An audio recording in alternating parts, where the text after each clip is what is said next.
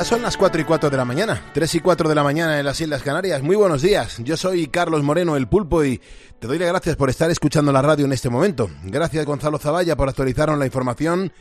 Gracias La Noche de Beatriz Pérez Otín.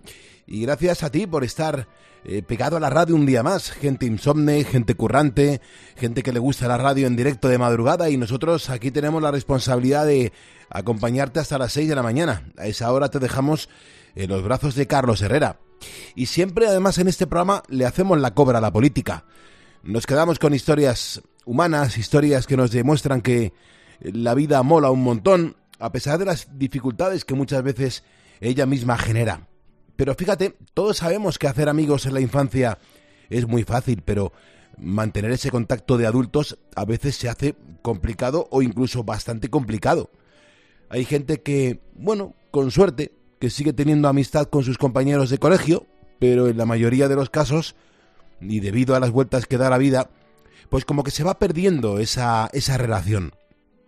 Eso, por ejemplo, les pasó a Antonio y a José, dos amigos sevillanos que han pasado 75 años sin verse y que ahora, cosas del destino, se han encontrado siendo ya ancianos en la residencia donde viven.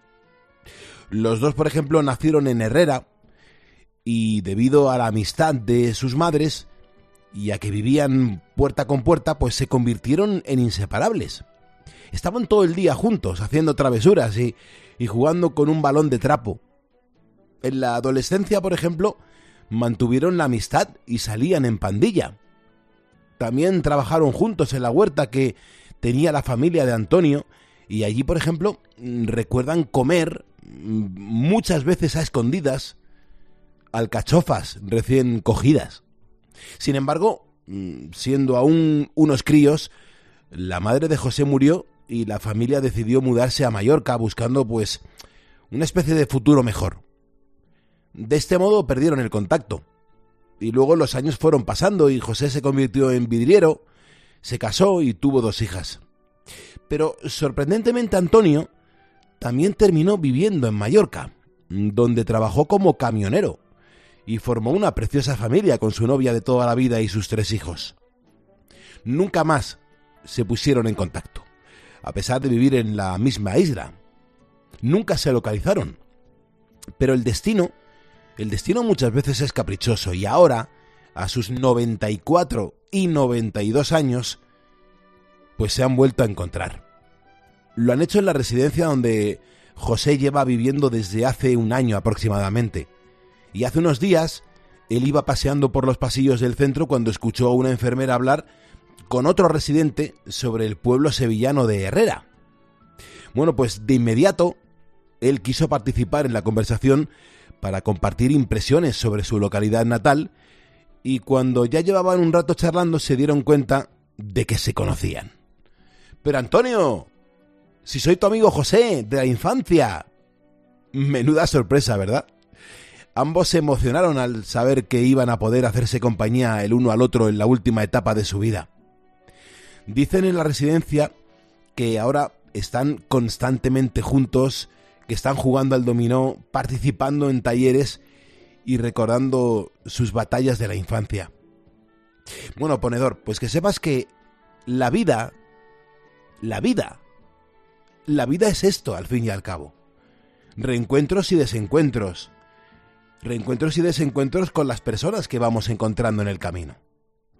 Y el destino les separó, y ahora, 75 años después, ha querido volverlos a juntar. Carlos Moreno, el pulpo. Poniendo las calles. Alfonso de Portago. Cope, estar informado.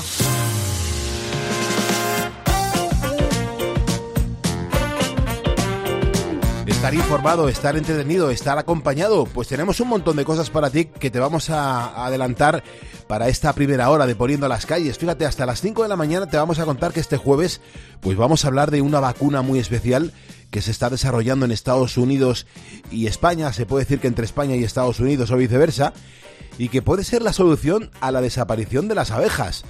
Vamos a hablar con el doctor Mariano Igés Pascual, veterinario e investigador principal de todo este proyecto, que seguro que nos va a poner un poco en, sintonía en cuanto a estas cosas que se están descubriendo por y para el futuro. Vamos a ver qué nos cuenta este doctor Beatriz Calderón. Buenos días. ¿Qué tal? Muy buenos días, Pulpo. Antes de que se me olvide, eh, en mi casillero, en mi casillero de arriba, eh, que pone la pegatina de Soy Ponedor, ¿Sí? eh, os he dejado una cosita. Anda, Entonces, cuando podáis, anda. os vais arriba. Te lo tenías calladito esto. ¿eh? Sí, bueno, estaba esperando este momento. Entonces, cuando podáis, lo tenéis todo preparado, Mm, os lo bajáis al estudio, le hacéis una fotito ¿Qué será? y ya luego me dices qué vas a hacer con eso. Bueno, ya veremos. No te prometo nada, ¿eh? Vale, porque yo como estoy en este otro estudio, pues no llego a ello. ¿Qué te parece la sorpresa? Perfecto, perfecto. Luego miramos. Estupendo. Seguro que es para ponerse ocho. Conociéndonos, Conociendo el tono, ¿verdad? conociendo el tono y conociéndonos a nosotros, que lo único que nos interesa a esta hora es Manduca. Bueno, no, no, no cantes victoria, que puede ser otra cosa, ¿eh? Ahora mismo, entre unas botas de Prada y, no sé, Y un brazo de gitano, me quedo, Claro. me quedo con el brazo de gitano. Perfecto. Pues dentro de un rato me cuentas. De Muy momento, eh, comentan a los ponedores que tenemos hasta las 5 de la mañana. Es jueves de cine en Poniendo las calles y con nuestro crítico de COPE y de 13, Jerónimo José Martín, pues vamos a hablar de una película preciosa, En busca de Bobby Fischer. Es una cinta basada en hechos reales relacionados con el ajedrez que nos va a sumergir en un momento de la historia muy interesante. A ver todo lo que nos cuenta Jero. Seguro que interesante que provoca que, que cambie la película para el resto. Y es, y es lo, lo bueno, lo- los datos que nos da en torno a una gran película. Es el mejor momento que tenemos para conocer cómo viene el día en cuanto a las temperaturas, en cuanto al clima. Así que, Sergio Sánchez, ¿qué previsión tenemos para este jueves? Buenos días. Buenos días, Pulpo. Pues hoy, hoy vamos a amanecer con precipitaciones fuertes, de nuevo en Galicia y en el oeste de Andalucía, Castilla y León y también en el tercio norte. Aunque las temperaturas continúan subiendo, eh, hoy sí que nos va a hacer falta un paraguas eh, en casi toda España, al menos hasta la tarde que amaine la lluvia. Viento fuerte también en Galicia y Cantabria acompañado de un fuerte oleaje, así que cuidado por la zona de la costa. Y en Aragón, Cataluña y de nuevo en Galicia, que es la más perjudicada hoy jueves, eh, pues también puede caer alguna granizada. Como te decía, a raíz que vaya entrando la tarde a mainar el tiempo, pero durante la mañana se espera lluvia en gran parte del país. Cielos soleados que se pueden mover oscuros en cualquier momento, pulpo. La- Muchas gracias, Sergio. Muy bien. Gracias. Sí, sí. Ah, bueno, las temperaturas más altas van a rozar los 30 grados en Murcia con 29 y Valencia con 28. Y las mínimas ahora mismo, pues en Ávila con 6 grados, 2 grados más que ayer, y en León también con 6. Así que, Pulpo, por lo general, eso, pues un día donde puede venirnos bien un paraguas, al menos pues durante la mañana. Bueno, el agua siempre decimos que es muy útil y muy válida y, y muy necesaria para el campo, con lo cual eh, estamos contentos de que, de que caiga un poquito de agua para, para nuestros agricultores. Hay ponedores que en su momento llamaron a este programa de radio, marcaron el 950-6006 y en directo nos contaron cómo estaban poniendo ellos las calles. Buenos días, Pulpo. ¿Qué tal, hombre? ¿Qué tipo de ponedor eres? ¿Por qué no estás durmiendo? Transportista y autónomo, doble su- doble sufrido. Buenos días, Pulpo. Ahora mismo en carretera, ¿verdad? Señor, ¿Cuántos kilómetros haces al día, Miguel Ángel? 500, 600 por segundo. María, buenos días. Buenos días, Pulpo, desde Miranda de Ebro. Eh, ¿Estás en la calle o estás en casa ahora? No, ahora estoy en casa, estoy en casa, que me voy de excursión, con, colaboro con Caritas y nos vamos de excursión a un pueblecito de Alao Bujedo, un Mm. entorno muy bonito, natural de Miranda de Ebro. Buenos días, Pulpo. Grande, grande. Mira, voy por las 6. Vengo de Valladolid con paquetes. Ahí se lían a meter cajas y cajas y cajas. Lo meten en un precinto y se marcha. Buenos días, Pulpi, ¿qué tal? Muy bien, ¿cómo te encuentras, Tras? Pues muy bien, muy ilusionado hablar contigo otra vez. Estuvimos hablando hace muy poquito en mi trabajo. Yo creo que te he localizado, puesto de peaje. De la R3 y la R5, sí, la verdad es que estamos ahí y ahora estoy, tengo otro trabajo. Muy buenas, señor Pulpo. estoy ya pensando que llegue el compañero para pegarme una ennucada, pero de esta que te rompes el cuello. Vamos a ver, que nos lo estamos perdiendo, joyo. No os lo perdáis nunca con el pulpo por las mañanas. Es el mejor revitalizante que puede haber nada más levantarse, que soy la caña, tío. Poniendo las calles. Estos ponedores marcaron el teléfono de este estudio gratuito 950-6006. Márcalo tú ahora, entra en directo y cuéntame cómo le estás poniendo las calles en directo a este jueves 9 de marzo de 2023. Porque si me estás escuchando es porque eres un ponedor y juntos vamos a por el jueves.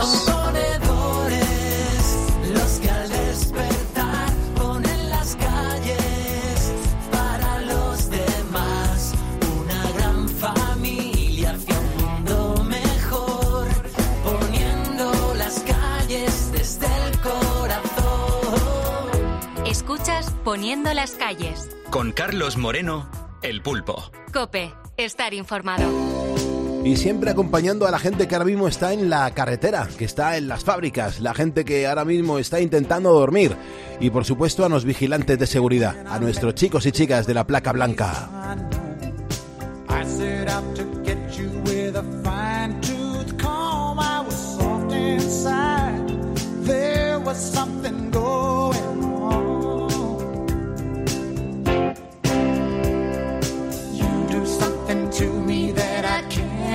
Explain. Hold me closer and I feel no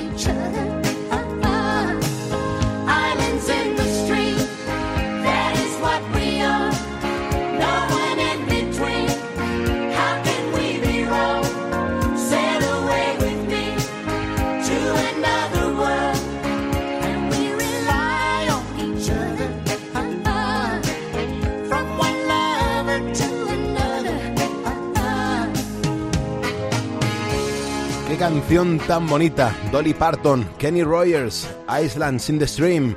Canción que nos sirve para comenzar a poner en las calles a este jueves haciendo radio en directo y acompañándote pues en tus quehaceres diarios. El- el insomnio, la gente que está trabajando, si estás por ahí, manifiéstate. Escríbeme en facebook.com barra poniendo las calles. Eh, por lo menos eh, yo saludo a Chari Sánchez que lo acaba de hacer, a Francisco Rodríguez, a Juan Francisco Martínez, a Luis Padilla, a Mimón Lasfar, gracias, a María José Marín. Esto es un no parar de recibir mensajes y de demostrar que aquí están con nosotros. Hoy, por ejemplo, en facebook.com barra poniendo las calles, te queremos hablar de avispas. Hoy toca hablar de las abejas, de los mosquitos, también de alguna que otra mosca. Y saber si, si en algún momento de tu vida, pues, ¿Te ha picado alguno de estos? Lo digo más que nada porque de esa manera hemos descubierto si tenemos algún tipo de alergia, si nos gusta la miel, eh, si no soportamos que se nos acerquen los mosquitos o las moscas o las avispas. Y claro, cuando lanzas una pregunta así, la gente pues oye, se sincera y te cuenta un montón de historias. Hay un montón de mensajes que nos estáis dejando, vea, y es para compartir con toda la audiencia. Eso es, hoy hablando de bichos y, y por regla general es que los insectos dan un poco así de, de grimita, ¿no? Tenemos a David que cuenta que lo que más asco le da de todo son las cucarachas. Dice, he vivido muy malas experiencias con ellas, pulpo, y las repudio. Y sí, me han picado de todo, avispas, abejas, pero cuando peor lo pasé es cuando me picó una araña. Dice, según el doctor, era una araña. A día de hoy aún tengo eh, una especie de agujero en el brazo. Pasé una semana pues con la zona muy dura, con fiebre, malestar en todo el brazo y solamente tenía un agujerito. A mí me extrañaba que fuera una araña ya que ellas tienen dos colmillos, pero él me dijo que no, que era una araña y no otra clase de insecto como el escorpión o, u otro similar. Eh, Rafael dice, oye, no os preocupéis, que si no les hacéis nada, ellos no te pican. Dice, yo tengo una casita de campo y cuando empieza el buen tiempo, las avispas, sobre todo, son las inquilinas, pero sin pagar. Gracias a que tengo la casa con mosquiteras, porque si no es muy desagradable tenerlas en casa. Dice, y además si cocinas o comes fuera, no te dejan disfrutar. En una ocasión yo fui a una casa rural y había mm, avispas y nos tuvimos que marchar. Sí, de sí, hecho, sí, nos sí, devolvieron el dinero, ¿eh? Sí, sí, El- sí. el- la persona, vamos, llamamos al propietario, fue muy amable, vino, trató de solucionar el problema. Fue insoportable, no podíamos estar en la piscina. Sí, aparte cuando tienes un montón de avispas alrededor, eh, sientes que como que te van a picar, no estás cómodo, te ponen nervioso, Bueno, se es te pone la piel de, de gallina. Claro, se ponen encima de la incómodo. comida, eh, si tratas de llevarte el bocata a la boca, eh, se- van al bocata, Sí. con lo cual no puedes comer. es a ti lo que más te preocupaba, ¿verdad? Que, que la, eh, la avispa se comiera tu bocata. Te puedo Mm. decir una cosa, mientras que no había comida, estaban por allí, si no las hacías caso, ni se acercaban. Pero claro, era poner el aperitivo encima de la mesa y éramos, en vez de 8, éramos 19. Qué Entonces, barbaridad. claro, no es agradable. Tenemos a Luis Martín que dice, yo si algún animal de esos se cuela en la casa, intento primero echarlo vivo. Mira qué civilizado. Sí, Pero si me bueno. pica, muere. Él lo tiene claro.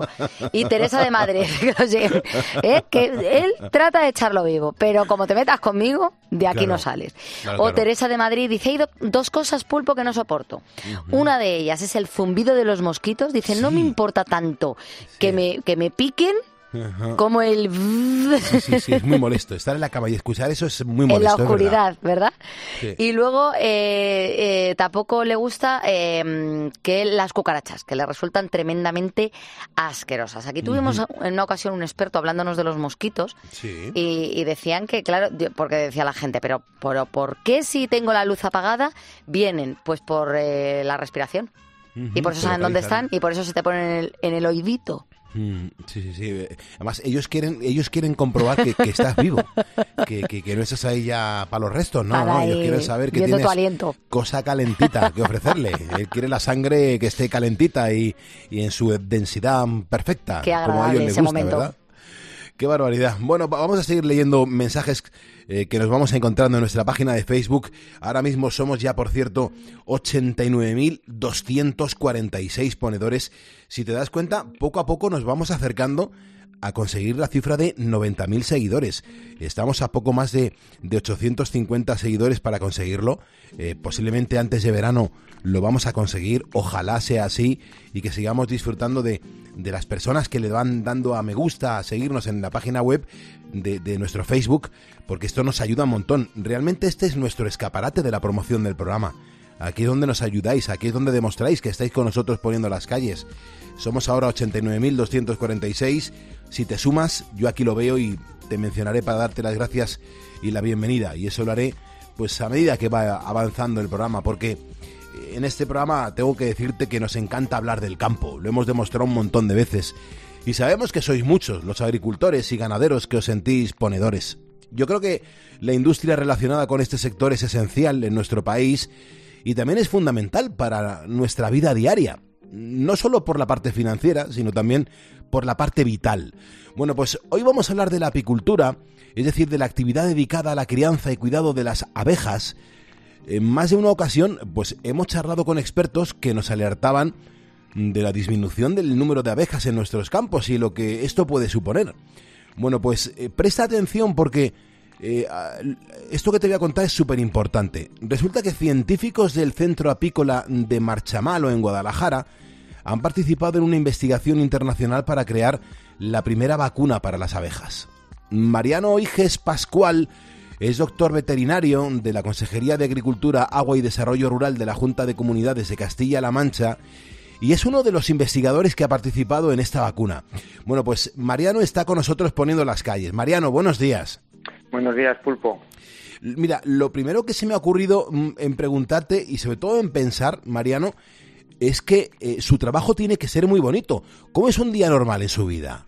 Pues sí, es muy muy apasionante. Eh, De hecho, yo llevo aquí ya 32 años y desde el primer día que vine aquí, pues me quedé enamorado de esta de esta actividad, de la colonia de abejas como sociedad y realmente es un trabajo muy bonito. Eh, mi trabajo diario ha ido evolucionando desde que llegué aquí hasta la actualidad, pero bueno, en principio lo que yo hago aquí es organizar todos los experimentos que, mm, que se están haciendo tanto en campo como en laboratorio y luego me dejo una pequeña parcela de mi trabajo para visitar las colmenas en el campo, para hacer pruebas en laboratorio. La verdad que no hay ningún día diferente al otro. Ahora dirigimos tesis doctorales, preparamos publicaciones científicas, atendemos a los apicultores que tienen problemas para intentarles dar una solución, damos clases de formación, damos clases en la universidad. La verdad que es un trabajo apasionante. Ujú. Mariano, eh, son las 4 y 25 de la madrugada, las 3.25 de la madrugada en las Islas Canarias. Hablas de la investigación. Eh, ¿Siempre la investigación está relacionada con el mundo de las abejas? Sí, sí, hemos abierto en alguna línea de, proyectos de investigación para prestar atención a otros polinizadores eh, eh, salvajes como son los abejorros, pero digamos que el 99% de nuestro trabajo se versa sobre la apicultura. Eh, Digo todo esto porque mm, quiero recordar a los ponedores que nos están escuchando en, en este momento que, que eres, bueno, pues el asesor de investigación en, en IRIAF.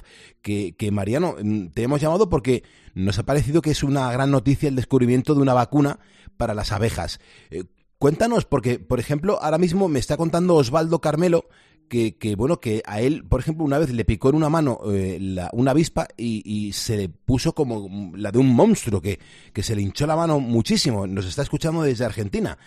Eh, cu- cuéntanos, Mariano, eh, ¿para qué tipo de patología es la vacuna que, que- que estáis investigando, descubriendo, avanzando? Pues el trabajo en el que nosotros hemos eh, realizado parte de la experimentación bajo contrato que firmó la empresa propietaria de la patente con la Junta es para una enfermedad bacteriana que se llama loquia americana, que produce una bacteria denominada Panibacillus larvae, que es una bacteria esporulada que afecta a la cría de las abejas. O sea, las futuras abejas que tendrían que nacer, digamos que las elimina antes de su, de su nacimiento. Es una enfermedad, no es la más prevalente en Europa y en España, pero es una enfermedad de declaración obligatoria. Esto quiere decir que cuando aparece un brote hay que comunicarlo a las autoridades sanitarias y la colmena tiene que ser destruida y el colmenario inmovilizado, lo que supone un importante trastorno eh, tanto del manejo sanitario como económico para el apicultor. Porque, Mariano, eh, ¿suelen aparecer, aparecer muchos brotes? Pues depende, en los años malos, como dicen los apicultores, años de estos que hay estas condiciones climáticas tan adversas para el campo, suelen aparecer brotes generalmente asociados a otras enfermedades, pero son frecuentes.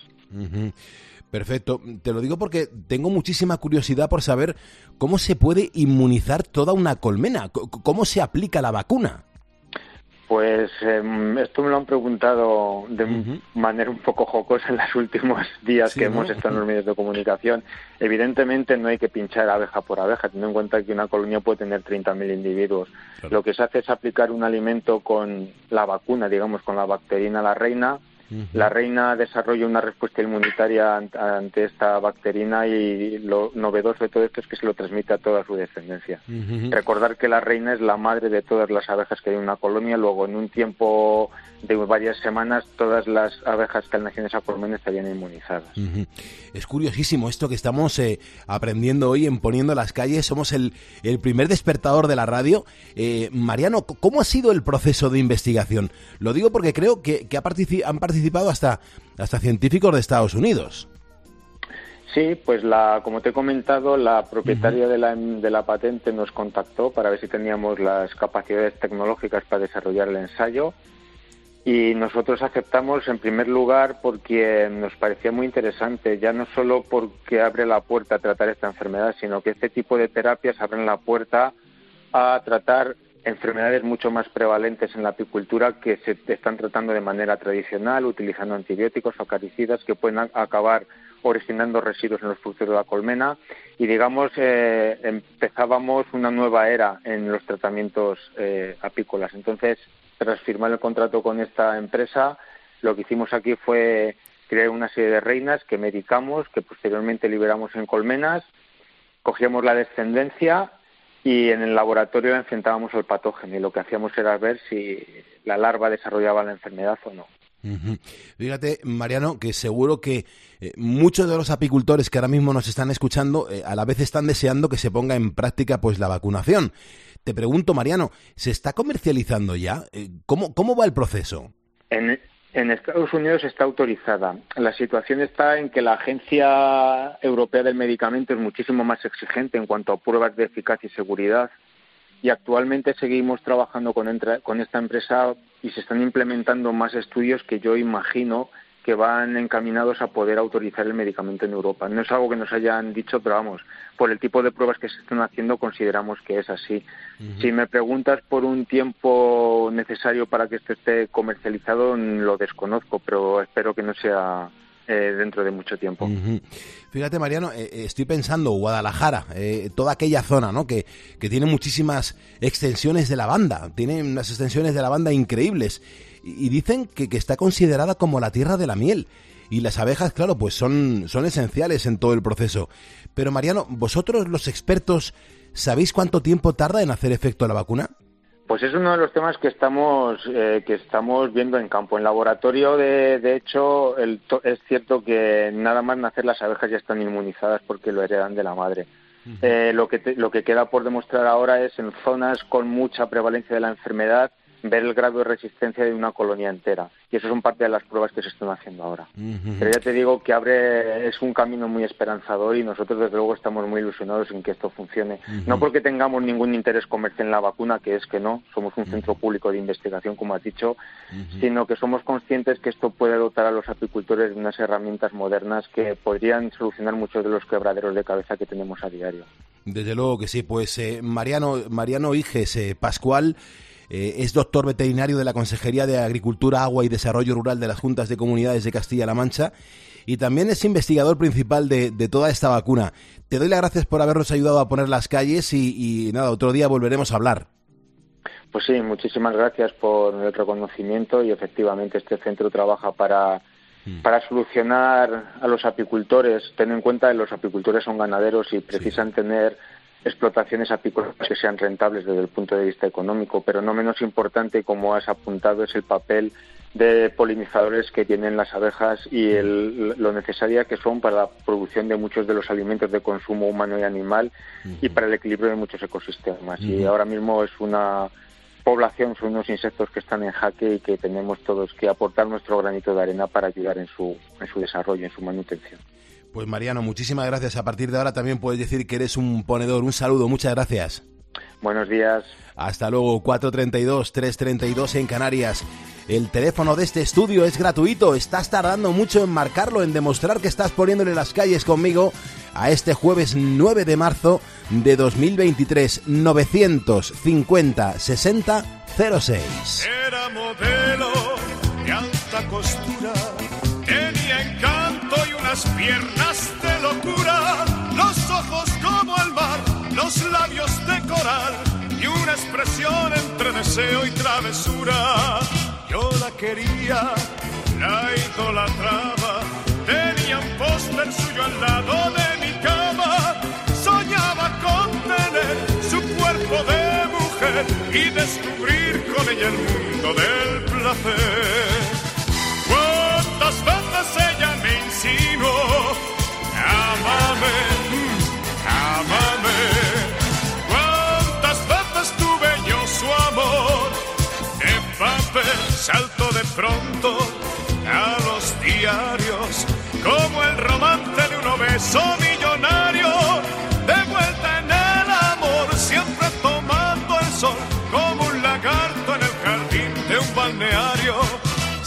vestidos, lució brillantes y ya no fue la misma chica que era antes. Se acostumbró a vivir seis meses en París,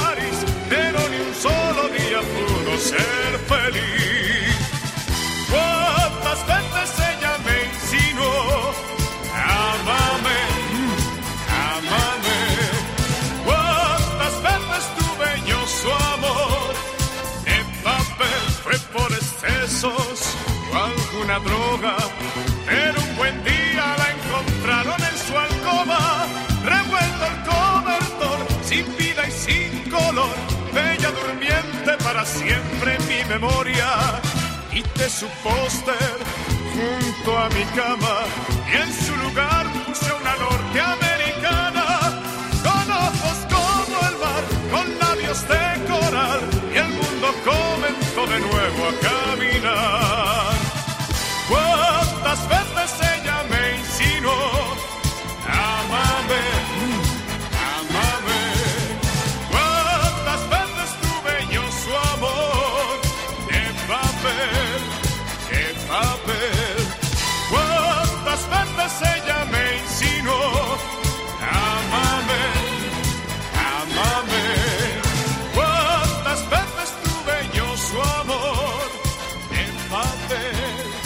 4.35 de la mañana, hora menos en Canarias. Francisco Rodríguez me está contando que ahora mismo él está en París, eh, donde va de ruta con otro compañero. Así que, Francisco Rodríguez, desde el camión te mando un abrazo bien fuerte, o al camión también te mando un abrazo bien fuerte. Eh, Juan Diego Retamosa está con nosotros poniendo las calles, nos deja mensaje.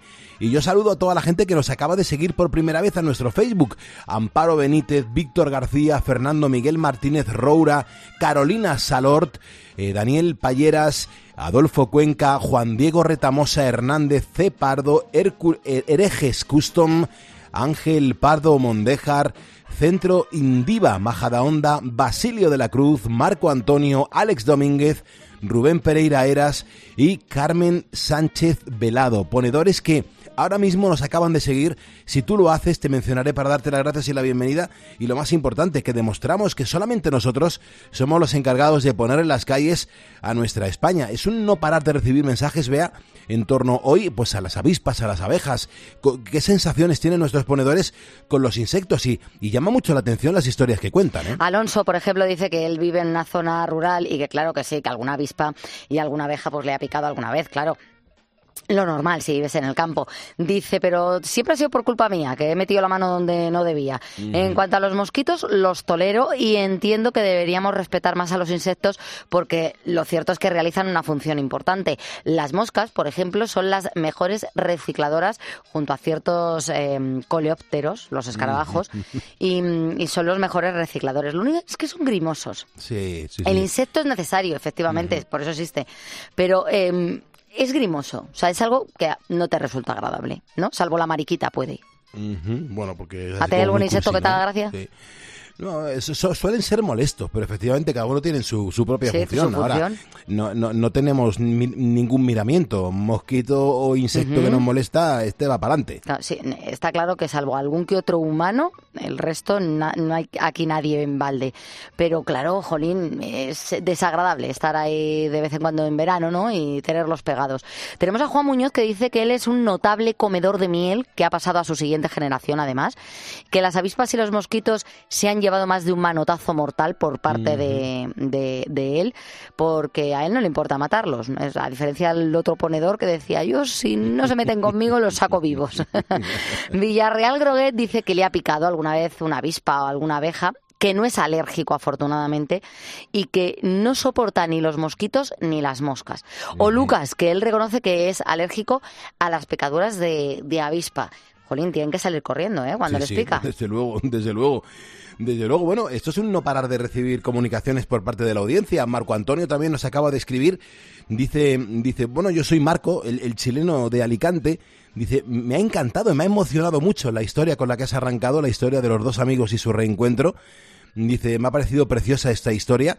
Te sigo mínimo desde hace cuatro años ya, Pulpo. Soy camionero de contenedores en el puerto de Valencia y soy ponedor y enhorabuena por el programa y gracias por vuestra compañía. Claro, aquí cada uno nos cuenta en qué anda liado, nos cuenta qué tipo de ponedor es, cuál es su responsabilidad, nos cuenta el motivo para no estar durmiendo a esta hora y a mí me encanta conocerlo porque realmente es como se engrandece esta comunidad de oyentes, esta comunidad de ponedores que sacrifica su noche por pues para salir adelante o porque hay algún que otro problema con el sueño, pero dentro de nada te voy a dar yo una solución para que acabemos con ese problema que tienes con el sueño.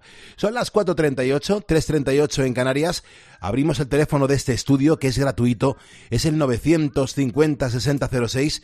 Estoy con muchas ganas que, que Bea nos cuente si, si ha podido acceder a ese casillero que tenemos aquí en la cadena Cope y enseguida nos va a contar qué es lo que se ha encontrado. Pero hay que hablar con Francisco, que es un ponedor que, que está en ruta y Francisco es un ponedor que ha marcado el teléfono. Francisco, ¿cómo estás? Buenos días. Hola, buenos días, Pulpo. ¿Qué tal? ¿Por dónde andas? Porque ya oigo ahí el ruido de la cabina, el ruido del camión. Sí, estoy subiendo el Alto del Manzanal. Si lo Ajá. conoces, está un poquito. Sí, un poquito más para arriba. Escúchame, eh, eh, por ahí está lloviendo, lo digo porque aquí por Madrid ahora está cayendo un poquito de, de lluvia en algunas zonas. Nada, carretera totalmente limpia. Ajá, quizá un poquito de niebla, Nada, posiblemente está la granizo. noche perfecta. Grani- algo de granizo. Nada, Ujú, 8 grados. ujú. O sea, nevando directamente, ¿no? Sí, sí. Mira, Pulpo, quería comentarte un, detalle, pero muy breve, muy breve, muy breve. ¿eh? 30 Cuéntame, segundos. Francisco, cuéntame, el cuéntame. otro día, cuando estabas dando la del pulpo al maestro Herrera, Sí. eh, me pareció, lo que pasa es que en ese momento estaba lejos de la radio, pero me pareció oírle comentar que Mark Knopfler usa púa con la guitarra. Ujú. Bueno, e- era su impresión, pero ya luego quedó demostrado que no. Pues es falso de toda falsedad, ¿eh? Sí, es sí, el sí. club de no púa. Igual Sí, sí. que igual que, que, que este recientemente fallecido Jeff Beck, ¿sabes? Ujú. Sí, pero ¿sabes lo que pasa? Eh, yo creo que mm, ahí Herrera se, se, bueno, pues eh, se acogió un poco a, a una historia que yo le conté cuando, cuando Mark Knopfler vino a la jungla. Yo recuerdo que a la jungla vi- vino a presentar un, un disco que se, se llamaba no sé qué de Filadelfia. Y nos llamó la atención porque él iba con púa. Y, y recuerdo ese detalle porque se cayó, un, se cayó un café que estaba en la mesa y se le cayó en la púa. Yo, yo tengo la imagen de esa púa negra eh, limpiándola porque se le mojó, se le mojó de, un café con leche que tenía pues un compañero de la jungla. Entonces, eh, quizá por eso a lo mejor Herrera eso lo dijo en ese momento, pero vamos, eh, oye, un patinazo lo puede tener cualquiera, claro. Sí, hombre, eh, la verdad que ahora mismo tengo el ego a la altura de la estación espacial, ¿sabes? Porque yo corrigiendo al maestro Herrera es para flipar, vamos. Pues claro, es verdad. ¿Y, y a ti qué pasa? ¿Que te gusta mucho Mark Knopfler? ¿Eres muy, muy guitarrista? Eh, sí, sí, me gusta bastante, aunque lo vi una vez en directo y me decepcionó, ¿eh? Pero, pero bueno, un día malo lo tiene cualquiera. ¿Y dónde le viste? ¿Por, por qué sientes eso? ¿Que, ¿Por en qué sientes que te decepcionó? En el Ajá. Coliseo de Coruña. Ahí no, no- no te convenció. No, sonaba bien aquello. No, no sonaba bien. ¿Pero por un problema técnico, por el equipo de sonido o el día que lo tenía así reguleras? No, en general no sonaba bien. Yo creo que era problema del, de- del sonido, del técnico, del equipo. No sabría Mm. decirte. No, era, era todo un barullo, ¿sabes? Ah, Se es veía que esa gente tocaba muy bien, pero no se distinguía nada, prácticamente. Es curioso. Y claro, si, si vas a ver a Mark Knopfler es porque debe ser seguidor de los Dire Straits desde el principio. Hombre, no, no es el grupo de mi vida, pero, pero sí, pero sí, también, también. Seguro que hay en el camión, al margen de la radio, porque también nos escuchas desde hace mucho tiempo, me imagino, eh, tendrás tu propia lista de música. Cuando quieres hacer un parón de radio, te pones tus canciones. Eh, bu- busco básicamente directos en YouTube, ¿sabes? Porque no me gusta la música enlatada, me gusta el directo. Eres como muy exigente. Qué porque grande. no puedo serlo. Qué grande, qué grande. Eh, Roberto, ¿y, y tú ahora mismo eres mm, camionero? ¿Estás con transportando qué ahora mismo a esta hora a las 4.42? Paquetería de Seur. Ajá. ¿Y cómo van las cosas? Muchas veces eh, te has dado cuenta que em, los transportes llegan en hora, pero en horas eh, que te dicen que mañana a las 9 está y a las 9 llega el paquete. ¿Cómo os organizáis también?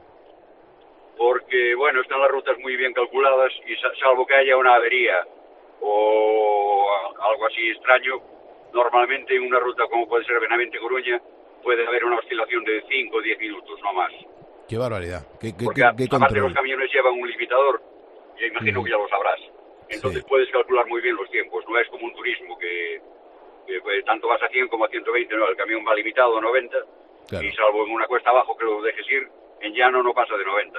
Entonces puedes calcular muy bien los tiempos. Claro. Pues eh, Francisco, yo te mando un abrazo enorme. eh, te doy las gracias por estar escuchándonos y sobre todo por, por la responsabilidad que tienes con las mercancías, que siempre os saludo todos los días, y darte las gracias. Te vamos a mandar el diploma oficial de ponedor de calles. Pues vale, pues, pues de acuerdo, pues, pues muchas gracias a ti. Bueno, que tengas buena ruta, hermano. Gracias, Francisco. Venga, un saludito. Un saludo. felicitaciones al equipo, ¿eh? Un buen Muchas programa quiero un gracias. buen equipo. Qué bien, qué bien. Muchísimas gracias, hermano. Las 4.44, las 3.44 en Canarias, en directo estamos poniéndole las calles a este jueves 9 de marzo de 2023. Es verdad que, que mucha gente escucha este programa de radio pues eh, porque está trabajando, hay mucha gente que lleva un horario al revés porque no le queda otro remedio que trabajar de madrugada, pero también hay que ponerse en la piel de la gente que lo escucha porque duerme mal. Eh, hay que escuchar ah, y sentir a la gente que lo escucha porque no concilia bien el sueño y, y hay muchas noches en vela, muchísimas noches en vela. Eh, quizá estarás diciendo, ay pulpo, si tú supieras lo identificado que me siento, bueno, pues es que es verdad, sin duda alguna te, te comprendo perfectamente. Puede que estés trabajando, estudiando de noche o también puede ocurrir que tengas, pues eso, lo que te digo, problemas para dormir. Pero ahora los ponedores tenemos la solución a nuestro alcance. Se llama el kit de Ahora Ponedores. Y cuando digo ahora, lo digo sin H, ahora sin H. Bueno, esto es un cofre que está compuesto por dos fórmulas. Con la ayuda de Ahora Día tendremos la energía necesaria para afrontar la jornada y al llegar la hora de meterse en la cama nos vamos a tomar una pastillita natural de ahora noche que nos va a ayudar a tener un sueño reparador, el auténtico sueño que te hace descansar, el que te levantas como nuevo de la cama, hayas dormido las, las horas que hayas dormido. Es un sueño reparador. Bueno, pues ambos productos son completamente naturales y han sido científicamente avalados. Esa es su garantía. Consigue tu kit ponedores en la página web ahoralife.com. Recuerda, ahora sin H, donde vas a poder toda la gama de ver toda la gama de productos para la salud y también para el bienestar que el laboratorio español Ahora Health pone a tu disposición para que superes todos tus retos. Quédate con el nombre, consigue tu kit ponedores en la página web ahoralife.com. Ahora lo escribimos sin H y los dos productos son Ahora Noche, Ahora Día. Carlos Moreno, El Pulpo. Poniendo las calles. Cope, estar informado. Cada mañana en la radio. La cifra real de parados en España es de 443.000 desempleados, más de lo que dice el INEM. Este dato El dato y lo que significa. confirma lo que era un clamor después de la generalización de la figura del contrato fijo discontinuo como sustituto del contrato temporal. O sea, el 2022 acabó con 3.300.000 parados. De lunes a viernes, desde las 6 de la mañana, Herrera en Cope, con Carlos Herrera. Escuchas Poniendo las calles. Con Carlos Moreno, El Pulpo. Cope, estar informado. Y nos vamos al cine para verlo con otros ojos. ¿Se encuentra el próximo Bobby Fischer en esta sala? Su hijo crea igual que Fisher. Quería pedirle que no le dejara jugar tanto allí. No. Si no jugara en el parque se moriría. Mi hijo tiene un don. Hacer que un niño quiera ganar y no prepararle para ello es una gran equivocación. Tal vez sea mejor no ser el mejor. Pero no es débil. Es noble. Bueno, pues ya está aquí, súper concentrado sobre el tablero de ajedrez, Jerónimo José Martín, que es el crítico de cine de Cope y 13. Jero, muy buenos días y gracias por poner las calles con nosotros. Buenos días, Pulpo, y gracias a ti por ayudarnos todos los días a ser buenos peones, alfiles, caballos, torres, reinas o reyes. Mm, bueno, eh, Jero, ¿por qué nos traes hoy En busca de Bobby Fischer de Steven Zailen? Pues mira, porque es una película magistral, ideal para recordar que hoy es el 80 aniversario del nacimiento en Chicago, Illinois, eh, el 9 de marzo de 1943, de Robert James Fisher, más conocido como Bobby Fischer. Para muchos el jugador más genial de la historia, el jugador de ajedrez, claro. Hasta su fallecimiento en Reykjavik, en Islandia, el 17 de enero del 2008, con 64 años, Fischer ganó ocho veces el campeonato de ajedrez de Estados Unidos, la primera vez con 14 añitos de edad, y en 1964 con una inédita y me parece que no repetida puntuación perfecta de 11 a 0, o sea, los barrió a todos. Luego se convirtió en gran maestro y en plena Guerra Fría en el undécimo campeón mundial de ajedrez, derrotando al soviético Boris Spassky en Reykjavik, por cierto, eh, tras un mítico combate, vamos, un- un- más que combate, iba a decir combate, pero Sí. era una partida de ajedrez, pero que fue seguida como un duelo en todo el mundo eh, entre Estados Unidos y la Unión Soviética, pues estaban en plena Guerra Fría, claro, con lo cual había ahí más que caballos, alfiles y tal de, de marfil, ¿no? Ujú. Porque Bobby Fischer, eh, ¿durante cuánto tiempo fue campeón mundial de ajedrez? Pues mira, me parece que desde ese día, el 1 de septiembre de 1972, al tre- 3 de abril de 1975, tres años. Posteriormente dejó de jugar regularmente, pero volvió a ganar a Spassky en 1992 en una revancha no oficial celebrada en Yugoslavia, eh, de modo que al, jugar allí violó una prohibición expresa del gobierno de Estados Unidos de hacerlo, eh, porque era una de las presiones que estaban sometiendo al régimen comunista yugoslavo, de modo que acabó emitiendo el gobierno estadounidense una orden de arresto contra Fisher. Por eso él huyó a Europa del Este, se asentó finalmente en Japón, donde se casó en secreto con una ajedrecista local, Miyoko Watai, y en 2004 fue arrestado en un aeropuerto de allí de Japón, en Narita, y quedó detenido durante varios meses por haber tratado de viajar usando un pasaporte, claro, que allí los, las policías se dieron cuenta que el gobierno de Estados Unidos había revocado. Entonces, ante el riesgo de que fuera deportado, juzgado y encarcelado en Estados Unidos, el gobierno islandés le concedió la ciudadanía y un pasaporte, de modo que las autoridades japonesas, claro que estaban en una situación bastante complicada, dijeron esta es la nuestra y le, le permitieron viajar hasta Reykjavik, donde vivió allí hasta su fallecimiento en 2008 por complicaciones renales. De hecho, allí está enterrado en Reykjavik, en Islandia. Ujú.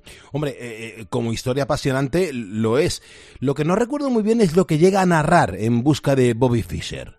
Bueno, lo relata brevemente, eh, además narrado por el niño protagonista, en una serie de magníficos pasajes documentales que refuerzan la progresión dramática de la trama principal, que es la trama del chaval. Ese chaval se llama Josh, más Pomerank, lo interpreta, y es un niño neoyorquino de siete años que de pronto un día, mm, sin más, comienza a jugar al ajedrez con la maestría y la creatividad de Bobby Fischer eh, por el que siente una extraña fascinación. Ha leído cosas, sigue leyéndolas, y entonces, claro, los padres asombrados con el don de su hijo y preocupados por qué hacer, ¿no? Si alentarlo o no alentarlo, cómo hacerlo, eh, ellos, que son Joe Mateña y Joan Allen en la película, son dos pedazos de actores impresionantes, le matriculan en una escuela de ajedrez de un maestro veterano, eh, Bruce Pandolfini, que lo interpreta Ben Kisley, nada menos, fíjate qué reparto, que toma al pequeño bajo su batuta, bastante severa, por cierto, y el chaval empieza a ganar eh, una partida tras otra, todos los campeonatos infantiles, pero entonces se le plantea una cuestión moral. Es necesario, como le dice su maestro, renunciar a tus juegos de infancia, a tus amigos, a tu inocencia, a tus convicciones más íntimas para ganar. ¿Vale la pena pagar el precio que dice este maestro que debe pagar de despreciar a sus contrincantes?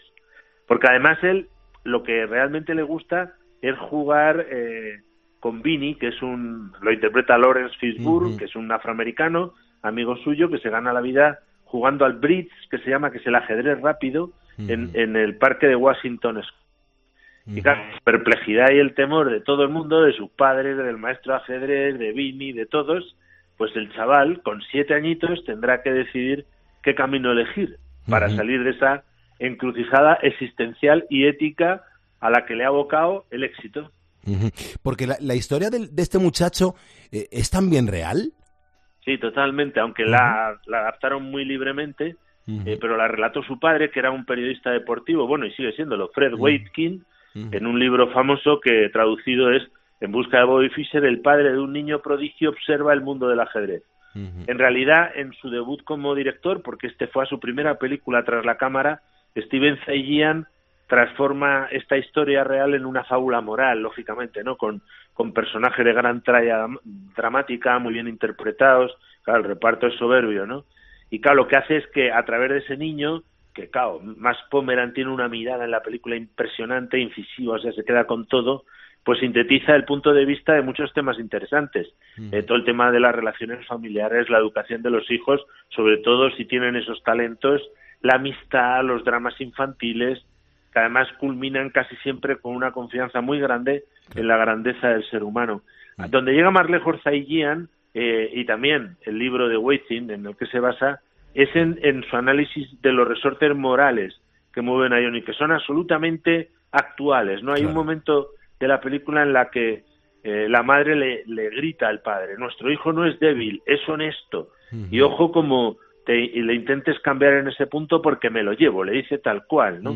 Eh, porque claro, incomprensiblemente el chaval se deja ganar en un campeonato.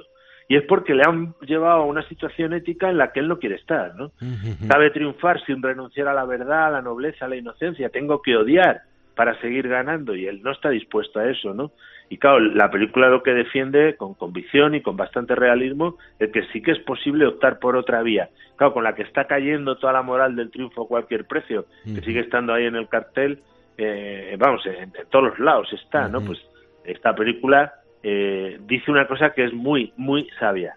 Es que hay que aprender a perder, pero sobre todo hay que aprender a ganar, que es todavía más difícil. Ujú. Porque, Jero, eh, la, la película, eh, en, en- en ese momento, ¿qué, qué tal acogida tuvo? Mira, no he encontrado los datos de su taquilla mundial, pero su recaudación en Norteamérica, Estados Unidos y Canadá fue de 7,2 millones de dólares, un poco lejos de los 12 millones que costó, porque el reparto cuesta dinero, claro. Eso sí, la crítica la puso por las nubes. O sea, en Rotten Tomatoes son positivas el 100% de las 42 reseñas seleccionadas que le dan una nota eh, media de 8,1 sobre 10. Yo le subiría 9 o más. Me parece una de las mejores películas de las últimas cuatro décadas, con todas las letras. En cuanto a premios, solo fue nominada al Oscar a la mejor fotografía, pero Conrad L. Hall perdió nada menos que ante Janusz Kaminski, que ganó por su trabajo antológico totalmente en la lista de Cylinder. Eh, película, por cierto, de Spielberg, escrita también por Steven Zaillian, que Mm. sí que ganó con ella el Oscar al mejor guion adaptado. O sea que Steven Zaillian son palabras mayores dentro del cine contemporáneo. ¿no? Sí ganó la película el premio de la Sociedad Estadounidense de Directores de Fotografía y también, por cierto, lo cual le honra a la Seminci de Valladolid de ese año de 1993 que le dio el premio al mejor nuevo director. Un premio bastante acertado porque aunque no ha dirigido muy mucho, eh, después de esta película Steven Zaillian rodó otras cuantas estimables como Acción Civil, Todos los Hombres del Rey, incluso la miniserie de Night of. No, es alucinante. Nos estamos acercando a las 5 de la mañana, a las 4 en Canarias, Jero. No, no quiero que te vayas sin que nos cuentes algo sobre el rodaje. Pues mira, lo más resena- reseñable es que varios jugadores de ajedrez famosos hacen cameos. Los que sepan de ajedrez sabrán quién es Angelina Bela- Belakoskaya, Joel Benjamin, Roman Billy, vete tú a pronunciar eso, No, no, no, eh, y luego eh, aparecen también los verdaderos Joshua Weskin, Bruce Pandolfini, Vincent Livermore, eh, Russell Garner, no en sus personajes, pero aparecen por ahí en cameos, ¿no?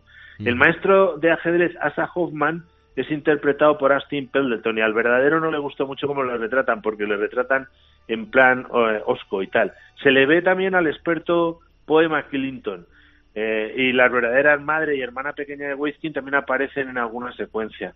Hay un jugador ruso que aparece en el parque, interpretado por Vasek Simet, que es muy divertido, que se basó en un personaje real que es Israel Fibel, que solía dormir allí despertando eh, solo para un juego de 5 dólares de esto rápido que exigía con acento ruso y que invariablemente ganaba. Fue campeón de ajedrez de Letonia en 1958 y durante la mayor parte de la década de los 80 del siglo pasado estuvo sin hogar y era considerado uno de los mejores jugadores de ese Washington Square Park. Eh, el antagonista de Weisbin en el film, Jonathan Poe, que lo interpreta Michael Nirenberg, se basa en un niño real prodigio, se llama Jeff Sarwer, al que tampoco le gustó mucho el retrato de él, porque es bastante osco también. Eh, Max Pomeran fue elegido porque en ese momento ese chavalín, que tiene una cara impresionante, se lleva con la cámara, era jugador de ajedrez y los productores con buen criterio querían a un chaval que se sintiera cómodo jugando al ajedrez, ¿no? Eh, porque claro, ninguna de las otras estrellas de la película jugaba, jugaba al ajedrez al principio, aunque luego Joel Mateña, claro, se contagió y aprendió. Es una película que cuando la ven los chavales, todo el mundo acaba jugando al ajedrez. claro, claro. Eh, la pieza de ajedrez que yo se encuentra en el parque, que hay toda una intriga en torno a ella, eh, parece una réplica de un caballero de los ajedrecistas de la isla de Lewis, eh, que son las primeras piezas que se conocen de ajedrez en Europa, que datan del siglo XII. Por cierto, Harry y Ron juegan con una pieza muy similar en Harry Potter y la piedra Mm, filosofal. filosofal, es verdad, es verdad. Bueno, Jero, no hay tiempo para más. Si te parece, seguimos la semana que viene. Te doy las gracias por poner las calles con nosotros. Gracias a ti, Pulpo, y a todos los ponedores, marcho a pasear al retiro para ver si me quito la obsesión que tengo en este momento con tanto ajedrez, porque ahora mismo todo lo veo en cuadros blancos y negros. Muchas gracias, Jero. Cuídate mucho. Nosotros estamos a punto de llegar a las 5 de la mañana. Serán entonces las 4 en las Islas Canarias. Desde las 4 estamos aquí poniéndole las calles a este jueves ya. Nos hemos ventilado prácticamente la semana. El tiempo pasa volando y hay que aprovecharlo al máximo. ¿Qué te ofrecemos en la siguiente hora? Bueno, pues en la siguiente hora vamos a conocer la historia de una mujer que ha recibido hace unas pocas semanas pues un pedido que realizó en 2017. Puede que estemos ante el retraso más escandaloso de las compras online, así que veremos a ver qué nos cuenta Bea dentro de un rato. Antes Gonzalo Zavalla tiene que actualizarnos la información de las cosas que nos interesan a los ponedores y sobre todo que mm, yo te voy a seguir leyendo. Hay un montón de mensajes que no dejan de entrar en facebook.com barra poniendo las calles, donde en este momento somos ya 89.256 ponedores. Súmate, aquí veré tu nombre y te mencionaré para saludarte y para agradecerte ese gesto que nos ayuda un montón. Estás en Cope.